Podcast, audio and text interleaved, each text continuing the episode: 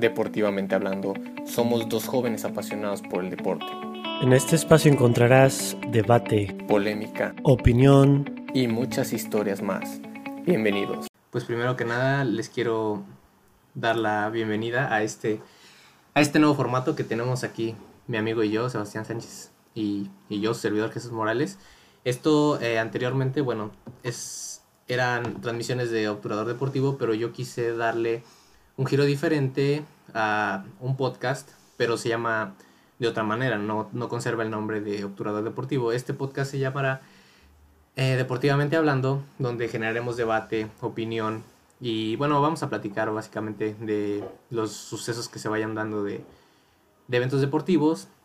Y bueno, yo quise aprovechar esta plataforma para que se fuera dando a conocer, aunque es, digamos, no es ajeno al totalmente, pero sí que se fuera eh, compartiendo y pues eh, difundiendo. Eh, bueno, primero que nada me presento, algunos ya me conocen, otros no. Mi nombre es Jesús Morales, soy, soy un estudiante de la carrera de comunicación, les puedo decir que también pues soy corredor, me gusta correr y, bueno, soy apasionado del deporte, de la fotografía y de muchas cosas más que iremos dando a conocer después. Y pues bueno, Sebastián, te presento, te doy la palabra, mejor dicho, en este en esta oportunidad que tienes de, empezar con un nuevo proyecto. ¿Qué tal Jesús? ¿Cómo estás? Pues bueno, este, yo soy Sebastián Sánchez, para los que no me conocen. Igual, em, a mí me gusta mucho hacer deporte, yo practico el atletismo. Llevo apenas cuatro años en el atletismo específicamente y toda mi vida he hecho algún tipo de deporte. Pues eso es lo que me apasiona. Y pues sí, estamos intentando abrir esta nueva plataforma que se llama podcast aquí para los, a los amantes de los deportes. Y pues esperemos que, salga bien este, y que salgan cosas buenas. Sí, pues bueno, pues ya estamos aquí en vivo, en Facebook y también pues esto va a ir a nuestra a, muchas plataformas de donde se suben los podcasts, Spotify, entre otras. Y bueno, yo quisiera comenzar con una noticia que a muchos de, los amantes del atletismo. Eh, los, los cautivó y digamos generó euforia, generó eh, mucha atención en este suceso. Fue el, pasado récord mundial que, se dio en la, en la ciudad de Mónaco, allá en Francia. Eh, fue hecho por Joshua Cheptegei, este atleta ugandés que venía ya haciendo pues, pues sí varias actuaciones destacadas y que pues la verdad nos dejó con la boca abierta a muchos y a otros, digamos, les generó conflicto, que es un tema que me gustaría platicar después. ¿Tú qué piensas de cómo viste este, este récord que, que se dio hace, hace ya unas horas, hace ayer? O sea, Sí, pues es algo impresionante. Lo que más me, me, asombra es cómo justamente un día antes Joshua Cheptegei anunció que iba a romper el récord de los 5 kilómetros y lo cumplió. Es algo que que más allá de romper un récord a ese nivel, de esa velocidad, está, está cañón poder decir que, vas a romper un récord y lo haces, ¿no? Y, este, y sí estuvo, estuvo impresionante. Yo la verdad, sí, sí me esperaba que lo iba a romper. Cuando dijo, voy a romper el récord, yo le creí. en ese momento yo sí le creí. Y pues sí, está, está muy impresionante. Sí. Como dices, la polémica de, de cómo fue de la manera en que rompió el récord es de los, los nuevos spikes que están usando ahorita, ¿no? Con la nueva tecnología y todo eso. ¿Tú qué opinas? Sí, pues, pues tienes razón. Eh, evidentemente cuando Kenenisa Bekele, que era el actual eh, plusmarquista mundial, había roto la marca, pues eran otras, otras condiciones y otro, otro tipo de, de tecnologías, pues las cuales hoy en día cambiaron, hoy en día ya se evolucionaron pero me parece importante ver que ver y tocar que Joshua Cheptegei venía con una evolución, esa evolución que muchos de nosotros plan, o sea, queremos ver porque de repente en, mi opinión cuando cuando por ejemplo Denis Kimeto, el atleta keniano que en 2014 rompió el récord de, de maratón en Berlín, que fue 2 horas 2 minutos 57 segundos, muchos se hablaba mucho de Kimeto porque decían, no, es que Kimeto rompió el récord sin haber dejado alguna marca en pista o haber dejado una marca en ruta. sí había, ese año 2014 sí había tenido una buena progresión, buenos resultados, porque había corrido Chicago y creo que lo ganó, pero no mostró esa, esa parcialidad que muchos atletas buscan, que, que por lo menos empiezan corriendo 800, luego el 1500, luego el 5000 y, y van evolucionando hasta maratón. Y en el caso de Cheptegei, pues ya vimos que corrió 15 kilómetros, este, ha corrido el, el, campo traviesa, es campeón mundial de campo traviesa. Entonces, me gustaría que, que analizáramos también eso que, que es su trayectoria. Y bueno, aquí eh, estamos entrando. Claro, Joshua, sí, dime, dime.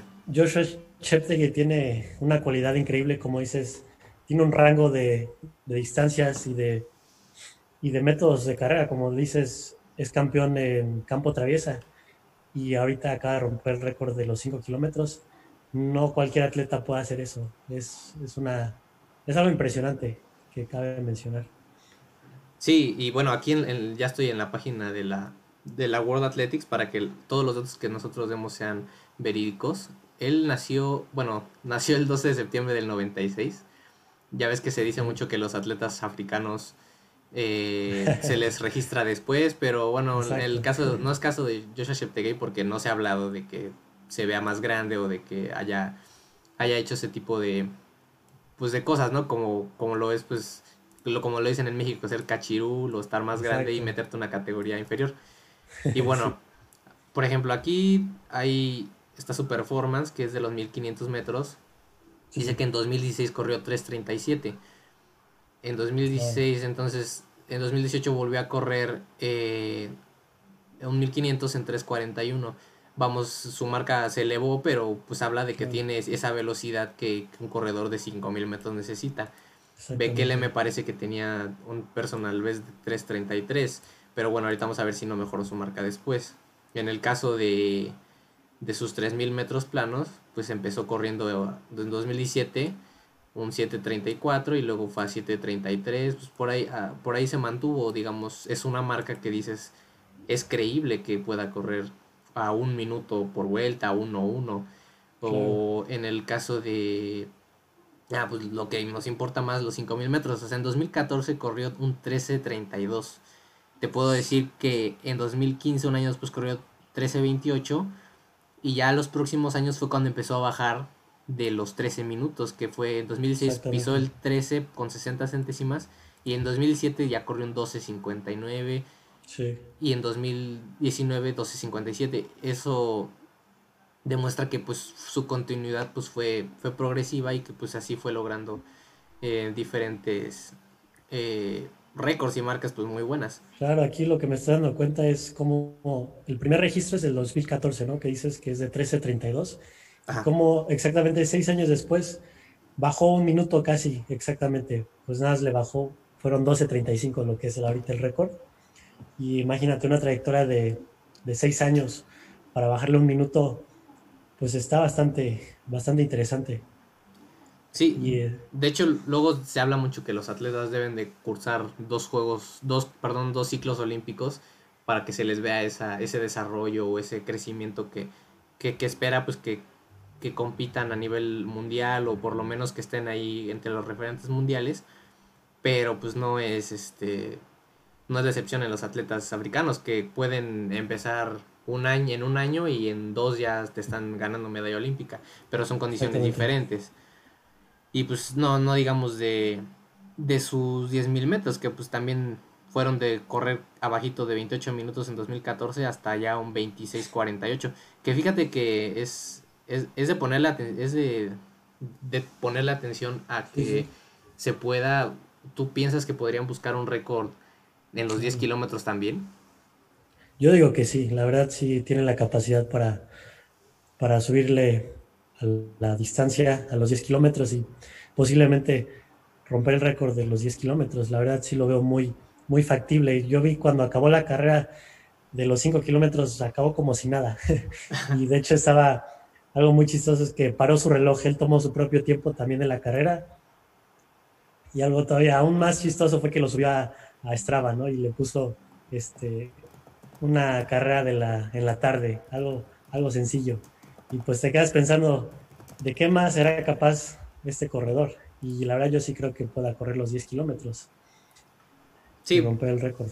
Sí, porque evidentemente cuando tienes un buen parcial en 5000 metros, eso te da o, o, te puede garantizar, no garantizar, pero sí te puede dar un, buen parámetro que puedes correr el, el, el 10.000 también en, una buena marca. Por ejemplo, si está corriendo a 13.35, 12.35, perdón, que fue el récord que se hizo, el, el récord de 10.000 es 26, eh, abajito de 26.20, creo, algo así. Ahorita lo, lo rectifico, pero, pero, o sea, habla de que tiene que pasar más lento, más de 30 segundos, entonces probablemente sí sea algo, algo factible y algo que, que se pueda dar. Pero se habla mucho de los tenis, ¿no? del, del, del spike que utilizó. Porque al principio cuando, fíjate que Nike hizo una revolución tecnológica en el calzado, bueno, desde lo que yo he visto y lo que muchos dicen también, porque, por ejemplo, en el 2014 cuando se rompió el récord de, de, de maratón, se corrió con unos tenis Adidas y Adidas era, eran los, los los Ultra Boost, que era la energía Ultra Boost, que, era La, la, líder supuestamente, que por la amortiguación, que por que eran muy ligeros. Pero años después Nike me parece que planeó una estrategia tan buena que tomó totalmente el mercado del running en mundial, o sea, en cualquier parte del mundo. Porque empezó con los con los Vaporfly, los tenis estos que ya traían incrustado una placa de carbono, que supuestamente habían sido hechos para, para el reto de Breaking 2, que era bajar de, las dos horas de maratón, donde estaba Kipchoge y también estaba el, Elisa de Sisa y este Cercenaita DC. Y bueno, al final nadie logró romper en ese día allá en Monza, en Italia, la, marca que se buscaba, pero pues sí se acercaron y, vieron que esa tecnología pues podía ser útil, ¿no?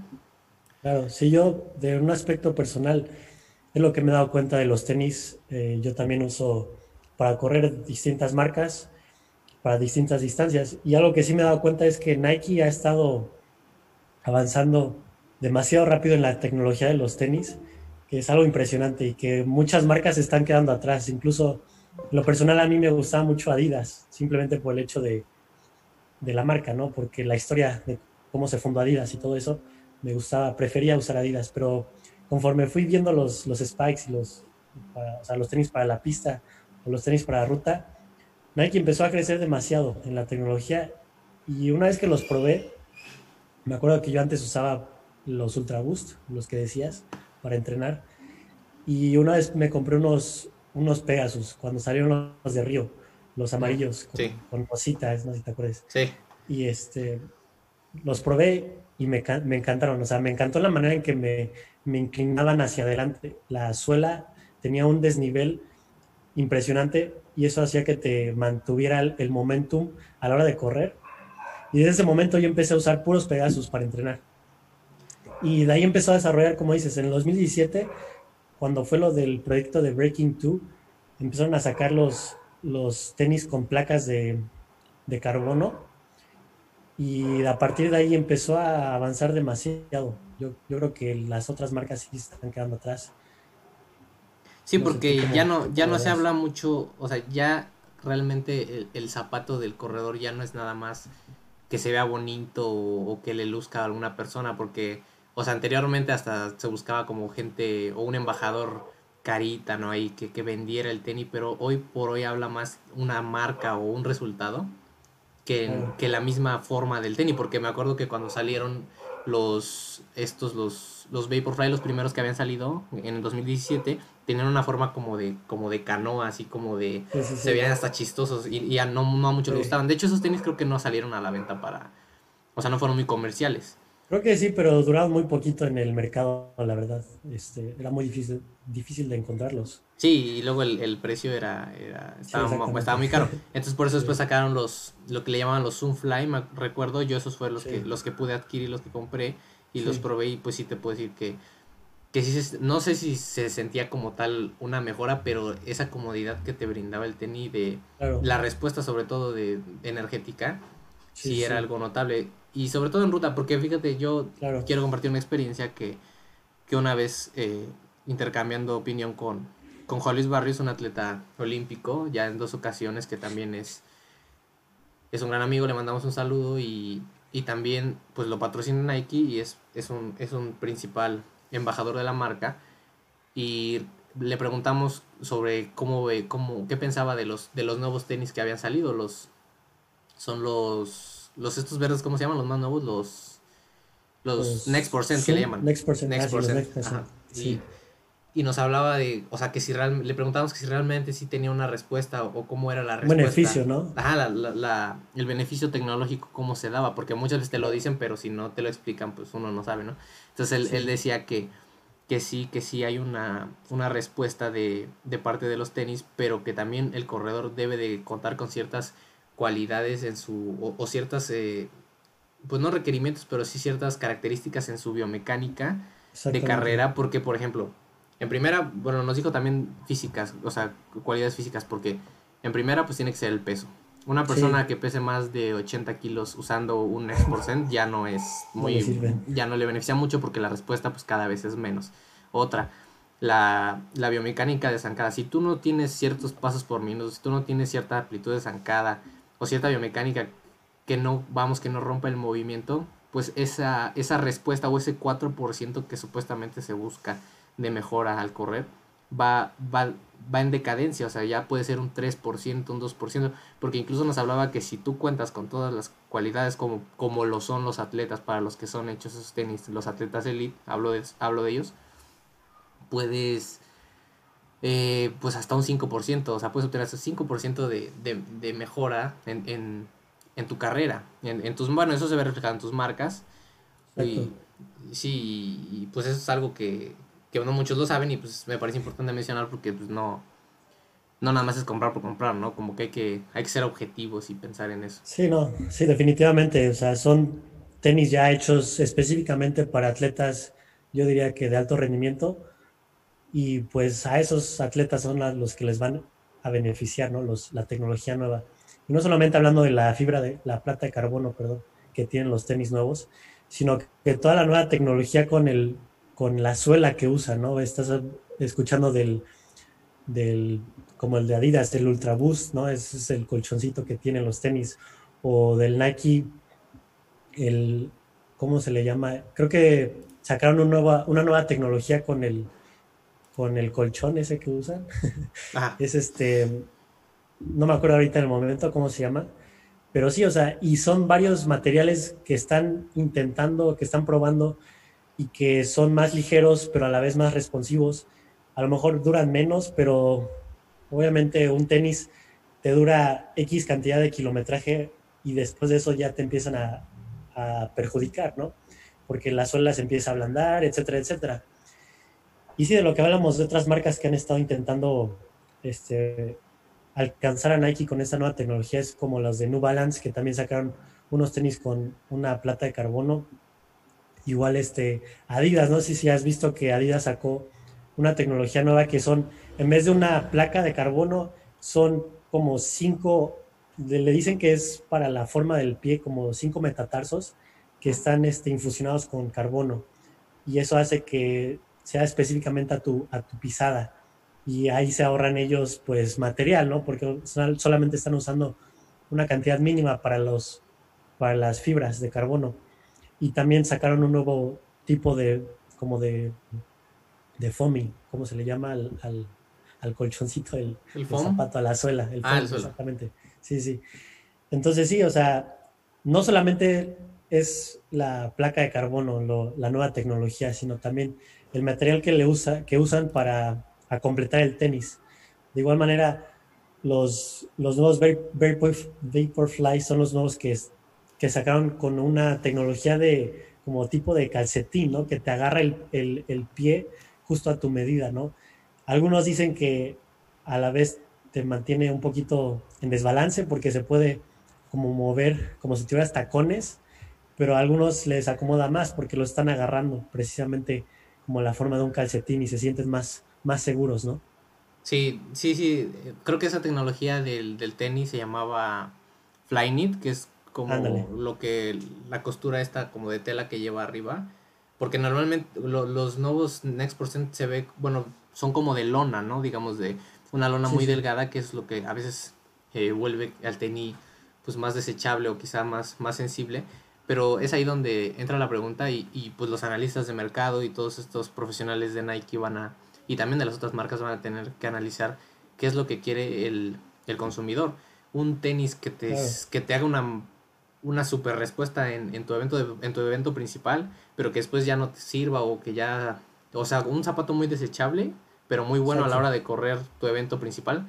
O un zapato duradero que te pueda, digamos, eh, prolongar su tiempo de vida, pero que también sea útil para, pues para correr y para, para competir, porque muchas veces pues no todos pueden adquirir un, zapato de 4 mil pesos en México, ¿no? Entonces a veces eso es lo que le gana el, el precio, el precio de, un zapato, pero sí, sí pienso que la, la demanda también de los tenis, a la gente, eh, bueno, en México y en el mundo somos muy consumistas, entonces creo que muchas veces no importa el precio si buscas la forma de, de adquirirlo. Sí, sí. Pero bueno, lo curioso es que y quisiera tocar también es que estos tenis ya fueron, digamos, prohibidos por la World Athletics después de que, el, o sea, bueno, el Kipchoge corrió el, el segundo intento de, de Breaking Two y sí rompió el récord, ahí sí rompió el récord de las dos horas y, y, fue cuando lo hizo con los tenis que se llaman Alpha Fly.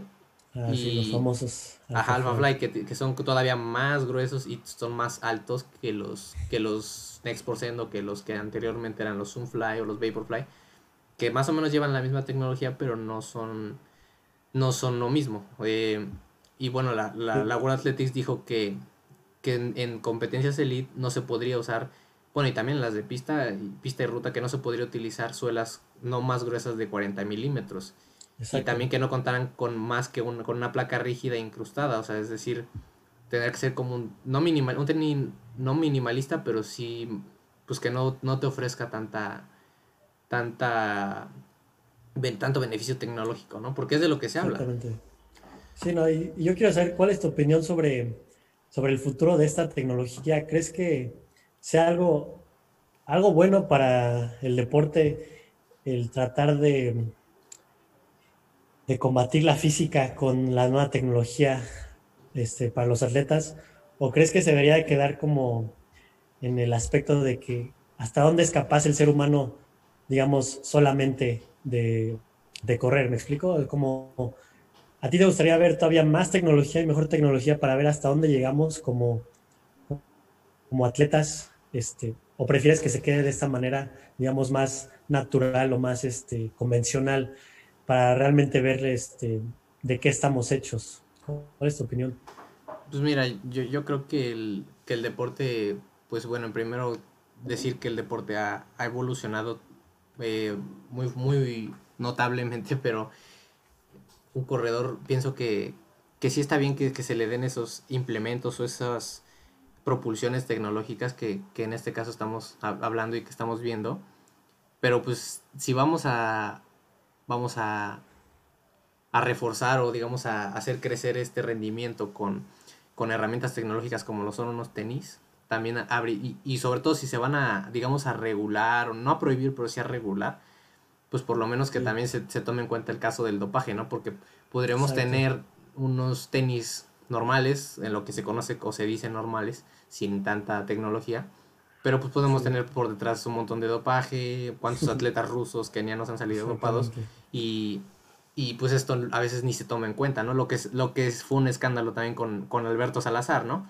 que, era, que era un proyecto que pintaba para hacer eh, pues, pues algo extraordinario. Bueno, lo fue porque Galen Robb ganó, ganó muchas medallas y, tuvo muy buenos récords, pero pues también mm, me parece que a la hora de descubrir que, que Alberto Salazar estaba relacionado con temas de dopaje, pues todo se viene abajo. Entonces mi opinión es que, que sí debe haber cierta cierto aporte de la tecnología hacia el corredor, pero también como que ser muy, saber en dónde estamos, o sea, es decir, que, si vas a poner una competencia de pista, que sepas que, el récord se está haciendo con una nueva tecnología. Y también, o sea, darle a conocer a la gente que, lo que se está haciendo, pues que ya es algo nuevo y que ya no es, porque muchas veces se compara y, y tiende a las comparaciones, que, que, que si antes no se hacía, que si obviamente pues estamos en el 2020, ya no estamos en el 95 ni en el 2004 cuando no existían estas tecnologías. Eso es lo, como mi opinión, que, que, que, se, que se sienten, o sea, unas bases o para no subirse tanto con, los, con la ayuda de la tecnología o para mantenerse en, en cierto parámetro, porque, porque eso también puede crear como una, no sé, un conflicto entre la gente, las marcas o, o, los atletas que, no, pero es que este trae, te, perdón, tenis, este, tenis eh, súper eh, híbridos o súper eh, tecnológicamente construidos pues, a favor del atleta, no sé. Claro, claro, específicamente hechos para él, ¿no? Ajá, y, y pues es que es como los carros, o sea, yo pienso que, por ejemplo, el, el, el no sé si, o sea, no, no sé mucho de Fórmula 1 ni de ese tipo de cosas, pero obviamente yo creo que para que un piloto gane, no solamente tiene que entrenar el piloto, o sea, tiene, que, tiene que componer a su carro y, y, tiene que buscar las mejores llantas, y a veces influye hasta el peso, y luego que influye que el motor, entonces yo pienso que, que si el deporte se va a ir hacia ese lado, pues que se sepa como, como regular también, porque no, no, no sé, como que se le, da, se le da mucho peso a eso de los tenis y la tecnología, pero no se le da tampoco esa atención a la a lo que te digo del dopaje o cosas que son como más importantes que más que un tenis, porque, o sea, aunque tengas un tenis de que te ayude, o sea, un 4% o, lo que sea, si no entrenas, tú lo sabes, evidentemente no vas a correr más rápido. Y, y o sea, y por eso también es padre que, que, que Nike, por ejemplo, haya sacado varios documentales o, que documente todo lo que hace, cómo entrenan, cómo, cómo van día a día evolucionando físicamente a la par de, ese apoyo tecnológico, que no solamente es te doy unos tenis y mañana corres dos horas en maratón, o sea, es, como un proceso que, va acompañado de un trabajo físico pues increíble. De hecho ya hay un par de documentales del en, Running Team ahí en, ahí en YouTube. Kenia. en Kenia, que cuánto corren, cuántos kilómetros. O sea, algo que no muchos se, se imaginan. O sea, de hecho, el otro día estábamos platicando con, con mi entrenador de, de, esto, de cuando se rompió el récord, porque muchas veces le, le, dices, no, pues, ¿qué onda, coche? O sea, ¿cuánto, ¿a cuánto crees que entrenaba Chip Tegay? O sea, y te puede decir, o sea, fácil, o sea, hacía 20 400 a 56 segundos, o sea, sin problema. Sí, sí, sí. Y con pausa cortita, o sea, bueno, y, y a veces para uno hacer eso, pues es algo bien cañón, ¿no? O sea, no, sí. no, no es tan fácil, ¿no? Sí, no, estás hablando que corrió 3, millas a 4-1 en promedio, cuando romper la, barrera de, las, de los 4 minutos en una milla, no cualquiera lo hace, ni siquiera atletas a nivel élite lo pueden hacer. Y justamente ese era el, el, otro tema que quería tocar con la tecnología, que también se hablaba de que a lo mejor y sin, bueno, hace como unos, no sé, tres años, la gente pensaba que el récord de Kenenisa Bekele les iba a mantener por, por siempre, básicamente, porque era imposible correr este, 12 vueltas y medias a un ritmo de un minuto la vuelta, ¿no? Porque fisiológicamente es muy difícil, ¿no? Para el, ser, para el cuerpo humano.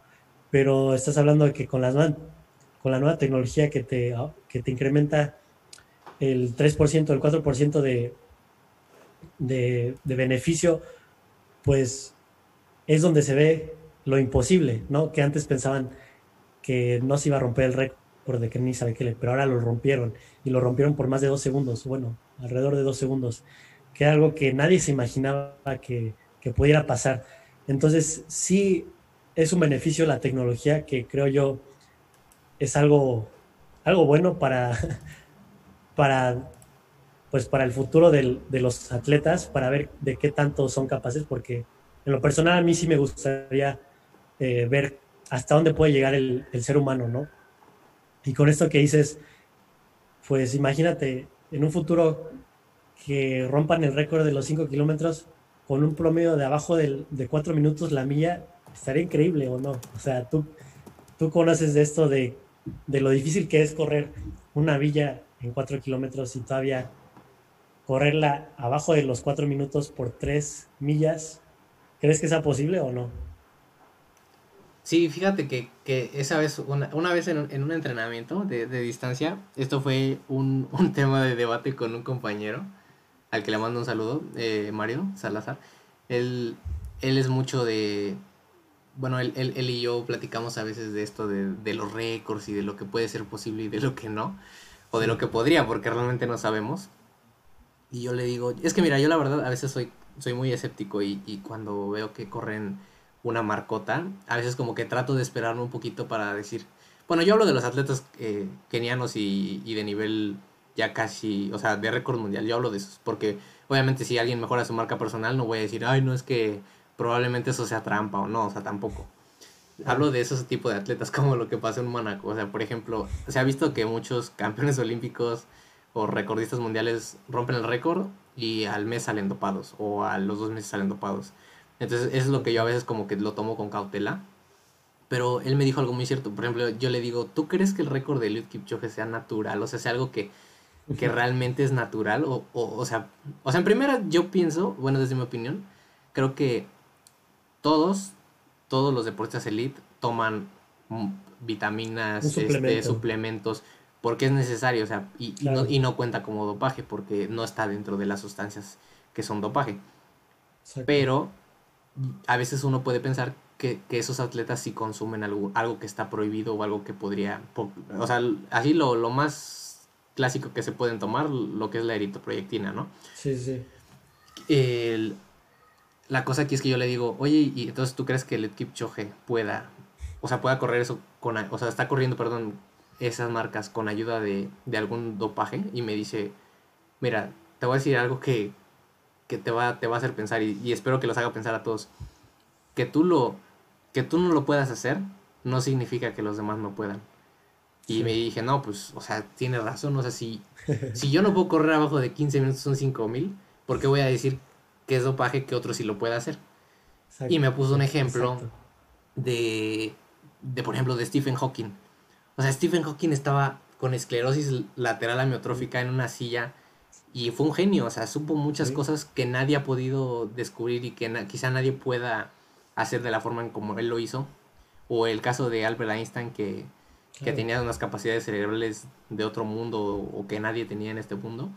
Entonces, al igual pienso con, ese tipo de atletas. No sé si sea eh, los, los, perdón, los, la gente de África sea la raza fuerte o fisiológicamente estén superdotados, no lo sé pero sí creo que hay algo, no creo que sea de genética, pero sí creo que, tienen algo que, que hace que, además de su disciplina y de su trabajo, puedan lograr ese tipo de resultados. Entonces, dices tú que si creo que si es, me preguntabas que si me gustaría ver eso de, de, de, ver correr más rápido, que si creo que se pueda. Yo creo que sí, yo creo que también cada que se van rompiendo récords como que abre la ventana o abre los horizontes hacia otros, es, lo que genera competitividad.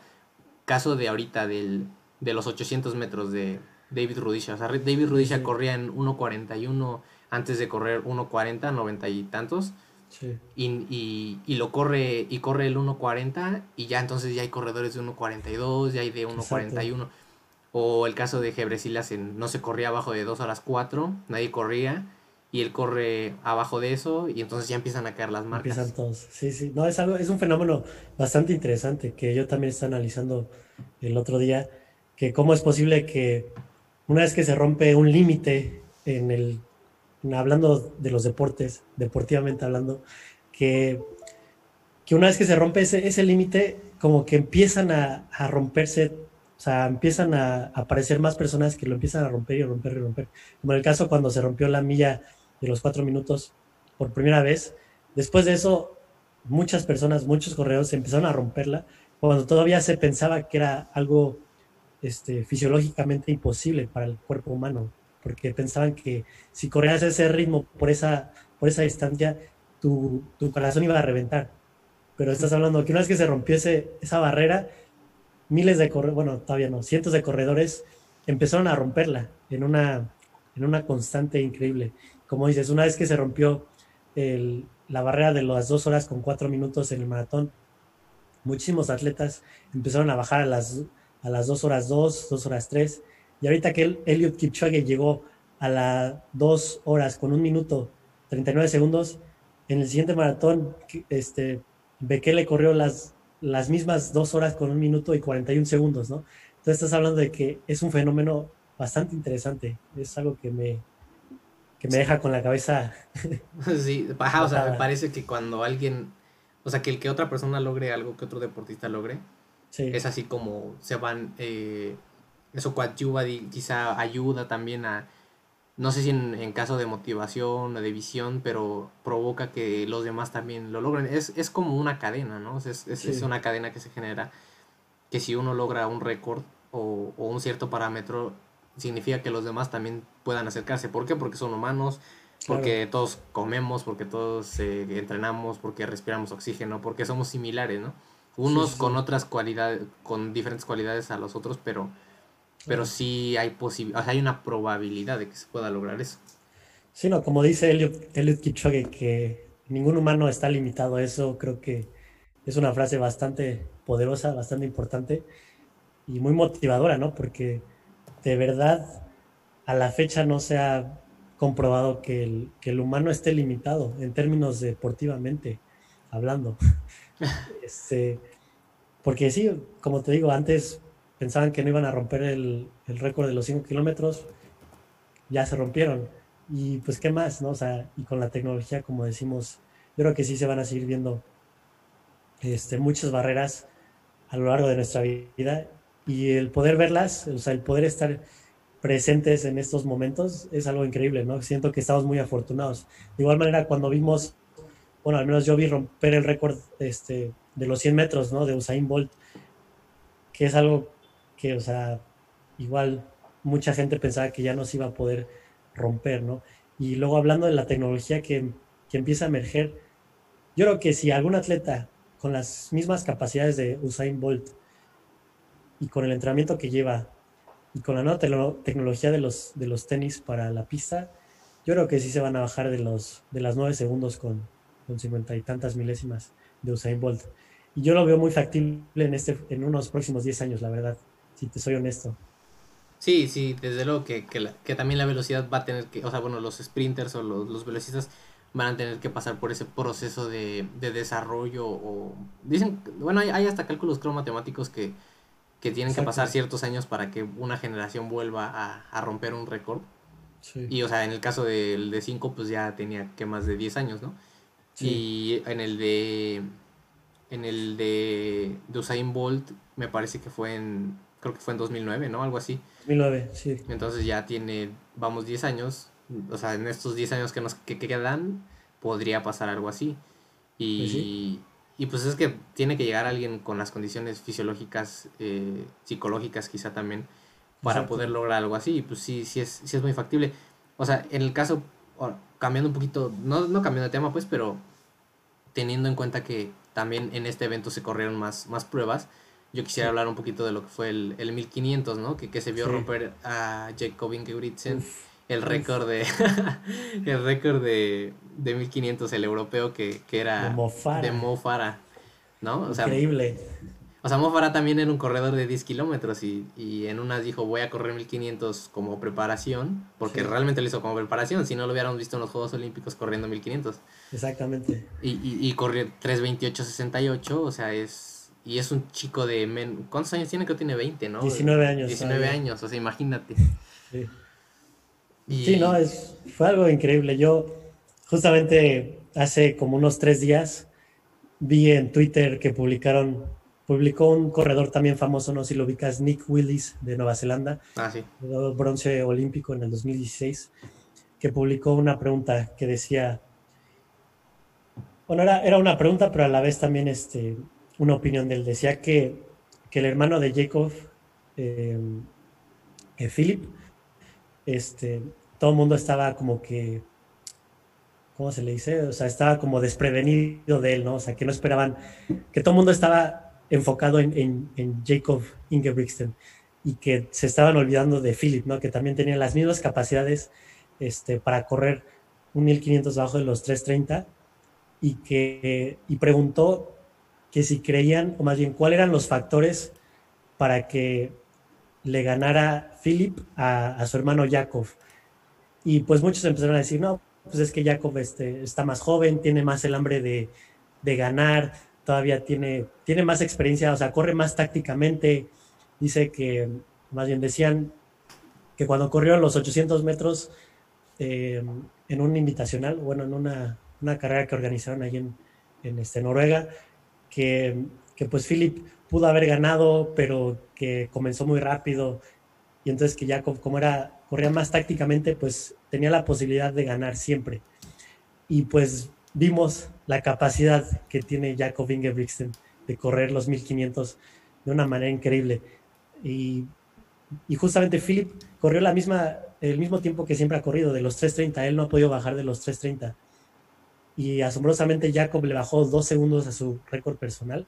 Y como dices, rompiendo el récord de Europa. La verdad es, es, es un fenómeno, yo diría.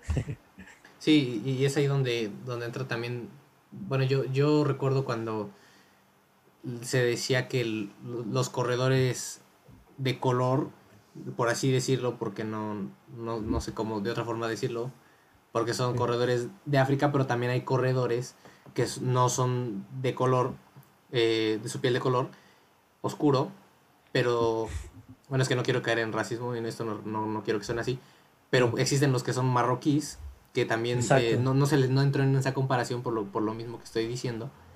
Y se creía que ningún corredor blanco podía, o sea, no africano, pudiera correr también un maratón. Y, y, cuando, por ejemplo, Galen Rope empezó a, destacar y empezó a correr debajo de 27 minutos, después corre el maratón 2 horas 6 minutos, y incluso queda, queda en, en fue plata, ¿verdad? En, en, en Juegos Olímpicos de Río.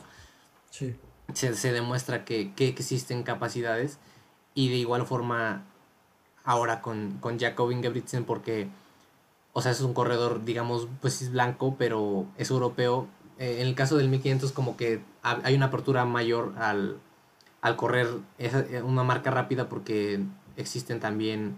Otros factores, ¿no? marcas buenas de, de gente que no es de color, ¿no? O sea... Claro. Pero pues aquí entra la, entra la incógnita de decir, si Jacob podría romper el récord de, del Guerrush, o sea, de, de 3.26 flat. Sería increíble, sí. Y, y, habría que comparar como en qué edad, en qué años hizo el Guerrush sus, su marca, perdón, y, y, en qué año la está, perdón, compararla con su edad de, de ¿no? Sí, no, es algo muy interesante que justamente no, no me había puesto a pensar. O sea, yo no me había, como digamos, proyectado a ver si Jacob podría romper el récord de los 1500, la verdad nunca lo pensé, pero ahora que lo mencionas, es, es probable, o sea, sí tienen las capacidades, como dices, estaría interesante checar las edades. Algo que sí me, que me, que tengo muy, muy claro es la forma en la que entrena Jacob Ingebrigtsen. Recientemente, bueno, más bien ya como hace dos años, sacaron eh, justamente en la televisión noruega como un tipo reality show de la familia de los Ingebrigtsen, de cómo entrenaban, cómo era su día a día. Obviamente estaba en noruego, pero la pusieron con traducciones en inglés. Y pues más o menos ahí le, le entendía, ¿no? Y la forma en la que entrena Jacob es muy diferente a la que entrenaba el, el Girush, ¿no? Entre comillas, porque realmente no se sabe cómo, cómo entrena a un atleta élite al 100%, porque nunca dicen, digamos, la receta exacta de la, a la que siguen el entrenamiento, ¿no?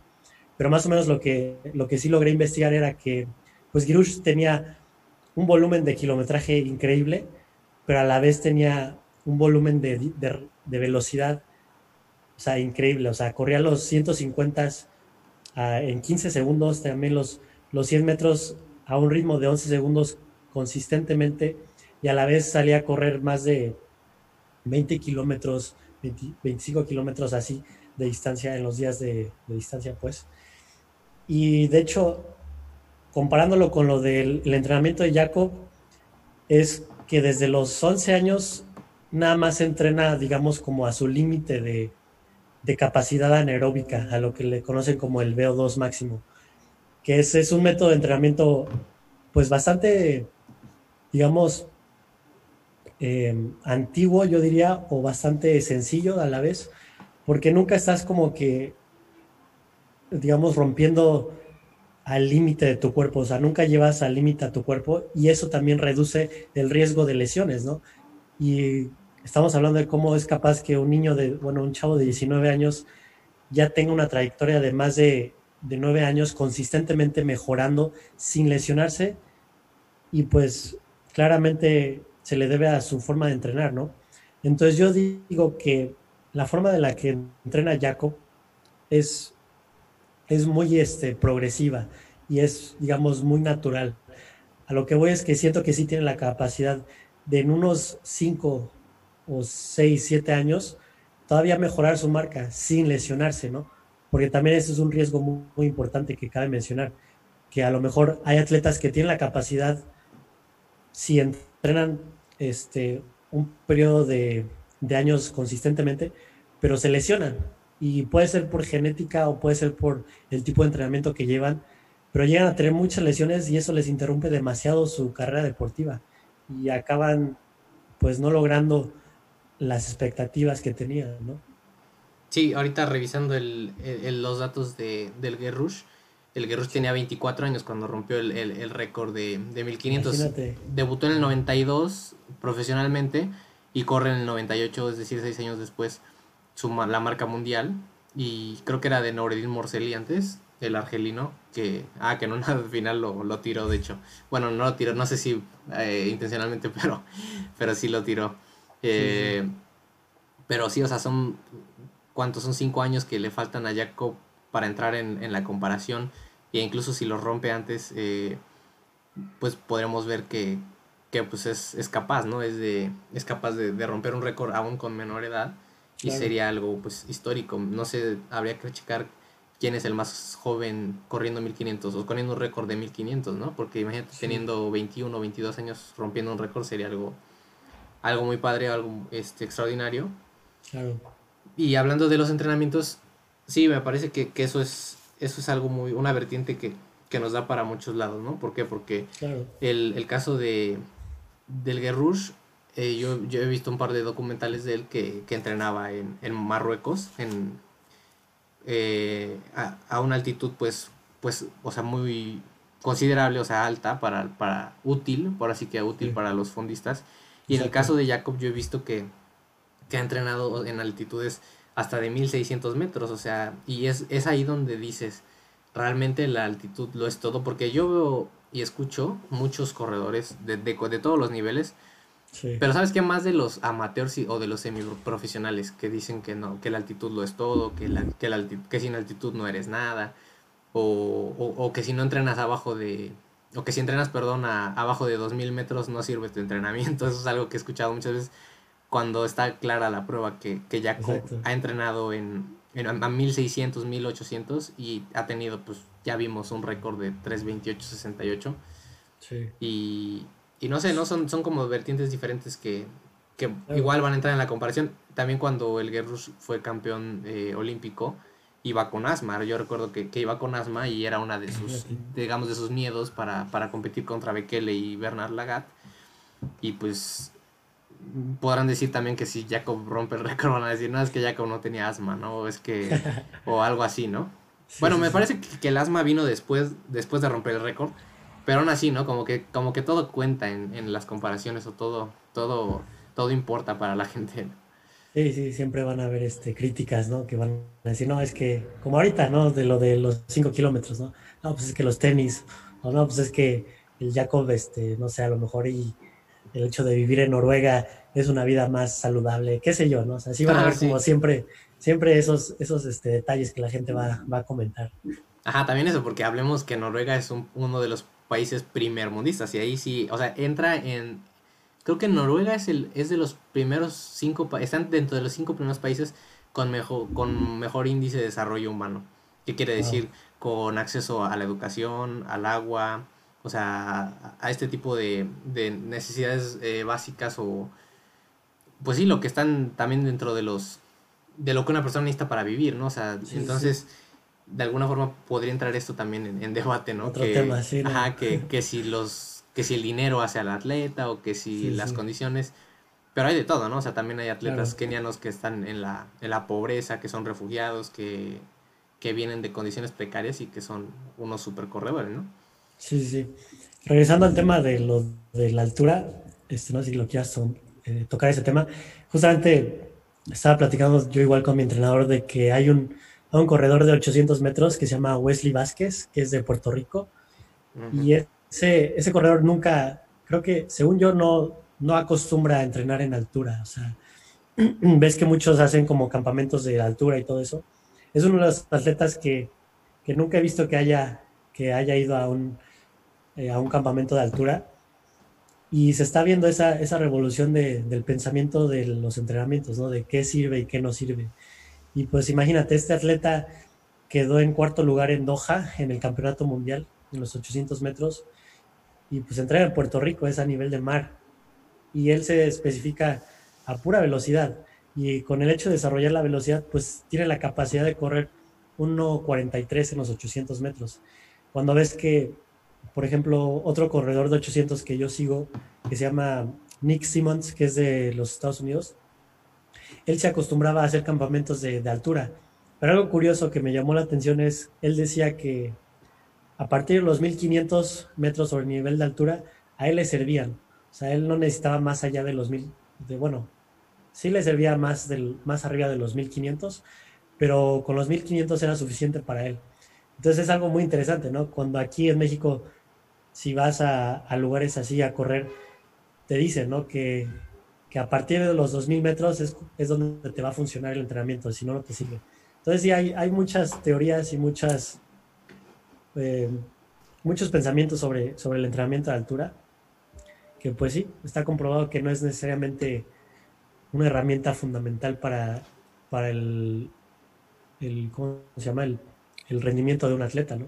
Sí, yo pienso que, la altitud, o sea, evidentemente que sí tiene eh, una respuesta biológica o fisiológica en el, eh, o así que la redundancia, en el cuerpo de la, del atleta, obviamente sí hay producción de glóbulos, pero eh, vamos, o sea, hay, forma, hay otras formas también de llegar a los objetivos que tiene el atleta. Precisamente una vez vi una transmisión de eh, un, un, Instagram Live ahí de, en el Facebook, en, perdón, en el Instagram de, de, Juan Luis Barrios con Jerónimo Bravo, su, su, actual entrenador. Es un, es un entrenador español quien entrenó a, a Cercenaita DS, a Aaron Kifle y a varios corredores de nivel mundial. Y hablaba, le preguntaba eso precisamente a Juan Luis Barrios. Y bueno, que, me parece importante mencionarlo porque no muchos lo, lo vieron, a lo mejor no muchos lo saben pero en opinión de, pues, de un gran entrenador y de, un entrenador de, ese calibre, dice que en el caso de Cercenaita ese, o sea, él, él para ser campeón mundial de cross entrenó en España, o sea, todo el tiempo a, a, un, a una altitud pues mínima, o sea, realmente. Y, y, por otra parte, habla de, nos habló un poco de, del proceso fisiológico que se hace, que, que, se tiene que, o que pasa, mejor dicho, para, a, a la hora de, de estar en la altitud, de entrenar en la altitud. Dice que si tú tienes la intención de ir a entrenar a un lugar, no sé, de mayor a 2000 metros, no solamente porque muchos veo que, que van y, entrenan un fin de semana y se regresan a, su lugar donde viven, que viven a 1500 o así, no tiene nada o casi nada de, respuesta fisiológica ese intento de ir a, la altura un día porque realmente lo, lo, que ayudaría es hacer una adaptación, que es, que es lo que muchas veces se busca con los campamentos que son mayor a 21 días, ¿no? Que, es lo que te dicen que debe de ser para que realmente haya una respuesta fisiológica. Y eso lo dicen los estudios, no lo digo yo, que lo de los 21 días. Y, y, y, bueno, en el caso de Jerónimo, o sea, dice que, que si tú vas dos semanas, o sea, con trabajos, o sea, en una semana con trabajos estás logrando tu, tu, tu adaptación eh, fisiológica primero. Entonces, que si tienes dos semanas, o sea, que alguien que vaya dos semanas y dice, no, pues en una semana le voy a aventar las cargas más fuertes y en la segunda también. O sea, ni siquiera dejaste que tu atleta se, se, adaptara a la altimetría. Y en segunda no tuvo ese proceso de desarrollarse, ¿no? O sea, de, de, adaptarse a la altimetría y ya después empezar a hacer un plan de, de, de trabajo pues específico general, no sé, de acumulación de kilómetros, entonces, los que sí, o sea, los que sí entran en altimetría, evidentemente cuando bajan a, al nivel del mar, pues sí hay una respuesta muy o sea, una respuesta favorable, pero no pienso que sea lo mismo como alguien que, que está buscando irse. Te decía también Jerónimo, si, estás buscando una respuesta pues buena, no nada más es agarra y vete una semana. Si vas a invertir realmente en, en irte, necesitas irte, o sea, como un mes, dos meses para que de verdad sientas ese cambio, porque si te vas dos semanas y dices, ah, ya vine a hacer altura, o, o vine 21 días, y, o sea, realmente no va a ser mucha la, la mejoría. Entonces, a veces también hablemos de los recursos, ¿no? O sea, ¿qué, sentido tendría ir a gastar tiempo, que es lo más valioso, luego el dinero y, y, o sea, a un campamento donde puedes trabajar incluso con mejores condiciones el, en, tu lugar de origen o, en las condiciones que tú tengas para poder lograr cosas. Ahora, tú hablas de un corredor de 800. No sé cómo, qué comparación exista o, qué beneficios pudieran ser para un corredor de 800 y otro de, digamos, de maratón, ¿no? Que, aprovecha más las millas o que, bueno, que son más millas a, la hora de, de, entrenar. El kilometraje, la carga de kilometraje es mayor. Pero de alguna forma sí hay, sí hay beneficio para los dos, pero pienso que un campamento o ese tipo de, de entrenamientos sí tiene que ser algo objetivo, o sea, y planificado, ¿no? Y ahí es donde entra, bueno, algo que yo siempre he pensado y, y, en lo que creo firmemente, que por eso todos los cuerpos son diferentes, ¿no? Y, que no por no porque a uno le funciona una cosa, a los demás también. Y creo que es creo que es lo que hoy hoy por hoy está en tendencia en los entrenamientos o en los entrenadores en algunos que, el entrenamiento sea personalizado y que el entrenamiento sea objetivo hacia los, los digamos, los, las metas que tenga un atleta, perdón, es que no quiero volver a decir objetivos, las metas que tenga un, su deportista, porque a uno le puede funcionar quizá hacer un sábado de distancia a 20 kilómetros, como a otros les funciona hacer 25, ¿no? Todo depende mucho de la edad, el peso, eh, la la, el sexo, este, todo eso, ¿no? Que, muchos factores que, son importantes a la hora de, planificar un entrenamiento, tanto como de planificar un, un, campamento, que es algo ya pues muy importante y que pues como te digo te ocuparía de, de un buen tiempo y de, y de recursos también. Sí, claro. Sí, no, o sea, obviamente dependiendo de los objetivos de un atleta, cada persona es diferente, ¿no? Entonces se va a adaptar de diferente manera a los tipos de entrenamiento. Yo creo que por eso, para llegar a un nivel de élite, a un nivel profesional, son muchísimas variables la que, las que se tienen que tomar en cuenta, ¿no? Y es una de ellas, que no todos reaccionamos de la misma manera. Entonces, es un factor muy fundamental para eso. Y pues sí, es, es algo del que se, del que se podría también dar otra, otra vertiente y platicar sobre sobre las partes, sobre los factores de, los atletas para llegar a nivel profesional y, a nivel élite. Sí. Eh,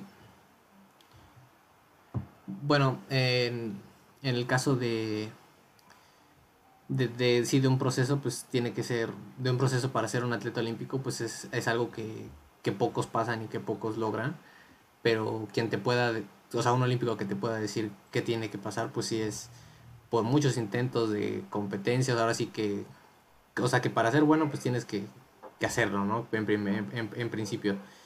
Y después, pues todo el, trabajo tan riguroso que lleva, porque ser un atleta profesional creo que no es nada más eh, practicarlo por, bueno, sí por pasión al principio, pero ya después es un compromiso muy fuerte con contigo mismo y, con, con tus objetivos, con los objetivos que tengas. Sí, claro. Y es algo muy, este, muy simpático porque justamente yo he estado siguiendo ahorita a un corredor que se llama Donovan Bracer. No sé si lo ubicas, es este, ah, el campeón, campeón mundial de los 800 metros, desde Estados Unidos. Y lo interesante es que él, él por naturaleza, por genética, es un atleta impresionante, o sea, tiene un rango de velocidad y un rango de resistencia increíble. Estaba escuchando una entrevista que decía que desde los 14 años ya tenía este, los 5 kilómetros abajo de los 15 minutos, eh, en campo traviesa abajo de los 16 minutos, tenía los 400 metros en 48 segundos, tenía este, la milla creo que en 4, 4.15 y, o sea, y tenía un rango increíble. Y obviamente con el proceso que llevan en Estados Unidos, pues fue mejorando y actualmente ya es campeón este mundial. Y apenas lleva dos años de ser este atleta profesional, digamos, y ya está entre los mejores del mundo. Y actualmente muy difícil alguien le puede ganar en los 800 metros. Yo creo que ahorita el único capaz de ganarle sería el otro atleta que se llama, ¿cómo se llama? Ah, no me acuerdo de su nombre, pero es tiene el mejor, el segundo mejor tiempo en la historia de los 800 metros. No es Ese sería... Leimos, el, el de Botswana. Sí, sí, ese. Pero ahorita está, está lesionado, entonces por eso Donovan Bracer ha estado este, brillando. Y algo curioso es que él dice que él le gustaría más ser este jugador de fútbol americano. Entonces imagínate, o sea, si tienes una capacidad atlética para jugar, para correr, digo, esos tiempos, en esas distancias, te vuelves profesional, pero todavía tienes el sueño de ser un, este, un jugador de fútbol americano, yo la verdad veo que a él no le apasiona como tal el atletismo, sino que lo hace porque es demasiado bueno. Y hay situaciones en las que se presenta eso, ¿no? De que por ser muy bueno estás en donde estás, aunque no sea tu pasión, aunque no sea lo que más te gusta hacer, pero yo creo que le vas encontrando la pasión, ¿no? Y es lo que él, decía, que le va encontrando el gusto, porque dice que antes no corría más de... Dice que él nunca ha corrido una hora seguida en su vida, imagínate. y es un corredor de medio fondo, ¿no? Que en teoría es algo muy común de hacer como ritmos de, de 50 minutos, de una hora, para, para, aumentar la resistencia. Y él en su vida ha corrido esa, ese, ese tiempo. Entonces tiene una capacidad atlética demasiado buena y muy natural, pero su sueño sigue siendo ser este, un jugador de, fútbol americano. Y es algo súper interesante.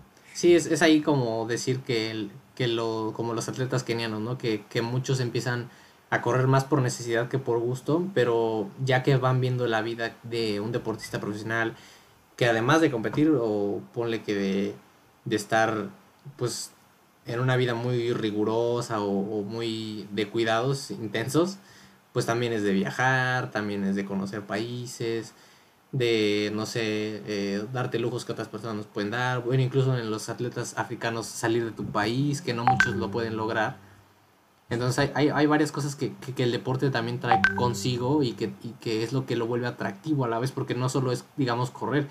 Yo veo muchas personas, o incluso, y me incluyo, que, que cuando vas a una competencia, lo bonito nos, o sea, además de romper tus récords y además de que te vaya bien, creo que también la parte de conocer personas, de conocer lugares lo vuelve atractivo o de en su caso de alguien profesional, pues ya tener un patrocinio, que te paguen, entonces eso es lo que a lo mejor a él lo va, lo va a ir cautivando y lo va a ir haciendo que, que, le guste o que, que ame ese deporte y probablemente seas, a lo mejor ese es su gusto de siempre, va a ser su gusto de por vida que, el, que, que hubiera querido ser un jugador de fútbol americano, pero sin duda podría también estar disfrutando de, del atletismo, ¿no? Y, y, bueno, ya veremos si se queda en atletismo, porque igual podría tomar la decisión de decir, no, pues ya mejor me retiro porque sí lo quiero hacer, pero pues probablemente no le guste, pero no sabemos si sea muy bueno. El caso de Usain Bolt, ¿no?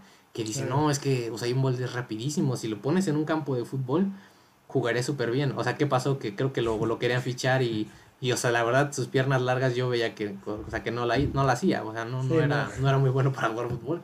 Exacto, exacto. sí. Pues... Justamente, también otro dato curioso fue que corrió un 1500 en su preparación este chavo, el Donovan Bracer, y dio la marca olímpica, o sea, así sin, sin más. y, y dices, ah, bueno, y les, hicieron una entrevista que le preguntan si, o sea, con ese resultado, ¿qué esperaba para los Juegos Olímpicos de Tokio?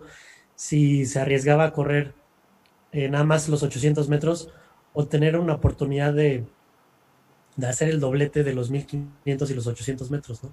Porque pues tiene la capacidad. Y dijo que la verdad él prefería correr un 4x400 a correr un 1500. Pero ya veremos, a ver qué pasa. Sí, sí, ya veremos qué, es lo que le depara en su futuro. Pues esperemos que, que, en pro del deporte, ¿no? Porque también ver a otro estadounidense en una final olímpica o en, o en un, algún campeonato, bueno, ya lo vimos en un campeonato mundial, pero vamos ahora sí con una medalla en mano, en 800 sería algo pues algo muy padre, algo interesante, que pues es lo que le da la magia al deporte, ¿no? Que, que cada vez haya nuevos, nuevas caras, nuevos, nuevos deportistas que, que le den ese toque, como lo que vemos, ¿no? Con, con el fútbol se habla mucho de, de, Messi, de Cristiano Ronaldo, pero también se van viendo nuevos talentos y, y se y pues ya tenemos que ir entendiendo que, o sea, que, que las, que, las nuevas caras le tienen que dar ese relevo al deporte. O sea, no toda la vida va a ser Messi, Cristiano Ronaldo. En nuestro caso, no todo el tiempo iba a ser Bekele, ¿no? No todo el tiempo iba a ser este Silase o, o Denis Kimeto en el récord de maratón. Tiene que haber ese, ese refresh, ese, ese, ese cambio en, en, en las tablas y en los récords y que pues probablemente lo veamos así en... Es que al final eso es deporte, ¿no? Deporte es... Bueno, puede tener muchos significados, pero yo creo que puede también, de, deportivamente hablando, puede ser el, el, el competir contra ti mismo y, y, romper muchas barreras que, que muchas veces te, te, psicológicamente crees que no lo puedes lograr y, al final lo logras, ¿no? Y para eso trabajas, para, para lograrlo. Claro. Bueno, pues el, el, vamos ya un ratito de, un ratito, un ratote, una hora cinco de, de transmisión en este, en este nuevo formato que, que yo les quise presentar acá en, en, la página de Obturador Deportivo, pero que se llama Deportivamente Hablando, que es un nuevo podcast, un nuevo proyecto que tenemos Sebastián y yo. Y pues quiero que, quiero que, no, que nos ayuden a seguirnos y que, que, espero que les haya gustado este, este pequeño debate que, que realizamos él y yo y pues bueno, les voy a estar dejando más información de lo que van a ser las redes sociales de, del podcast.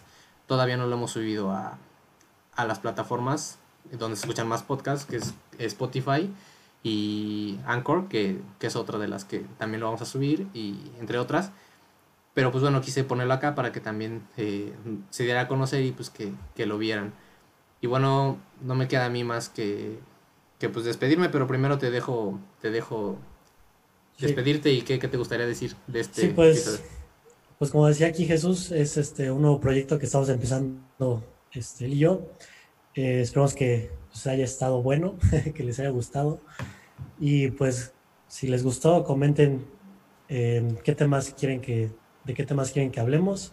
Y pues ahorita síganos en la página de Instagram, estamos como deportivamente hablando y ahí vamos a estar subiendo más información sobre los siguientes podcasts. Como decía, ahorita estamos apenas, este es el primer episodio, es el episodio, digamos, como piloto, y posteriormente ya se van a estar subiendo semanalmente, esperemos, a todas las plataformas como Spotify, iTunes, Anchor, Google Podcast, todas esas.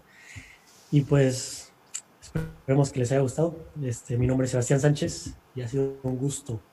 Dale tus redes sociales a la gente para que te vaya a seguir ahí en tus aventuras.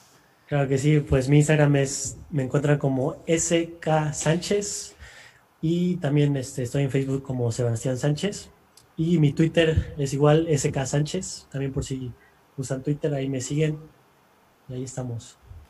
Pues bueno, eh, bueno, nada más eh, recalcar que ahí que, que sigan a la página y que, que, estén al pendiente de lo nuevo que se viene. Y por otra parte, eh, pues quizá los que nos escuchen piensen que solo hablamos de atletismo, pero no, vamos a ir creando episodios, pues hablando de, muchas cosas, por eso es deportivamente hablando, hablando de, incluso hasta de, de cosas que no se hablan en el deporte, ¿no? De, o sea, no nada más debatir, digamos, los sucesos, sino también debatir opiniones, no sé, respecto a la alimentación, hacia la vida de un deportista, o, o incluso sus experiencias de algunos. Tendremos más invitados, esperamos tener invitados también. Y bueno, yo quiero concluir también con que, que les agradezco a los que nos vieron. Ahora sí creo que tuvimos un poquito más de audiencia. Creo que pues nos fue bien un poquito. Pero bueno, eh, me despido. Pues yo soy Jesús Morales, ya me conocen también en la página de Obturador Deportivo. Ahí en Instagram me pueden encontrar como Jesús An Morales G. También está el, el Instagram, les vuelvo a repetir de, de Deportivamente Hablando. Y y pues si quieren también seguir el de Obturador Deportivo, que está ahí como Obturador Deportivo, adelante. Y bueno, me, no queda más que despedirme y agradecerles a todas y todos los que nos vieron y que estén pasando un excelente domingo ahí en casa y con sus seres queridos. Y les mandamos un abrazo.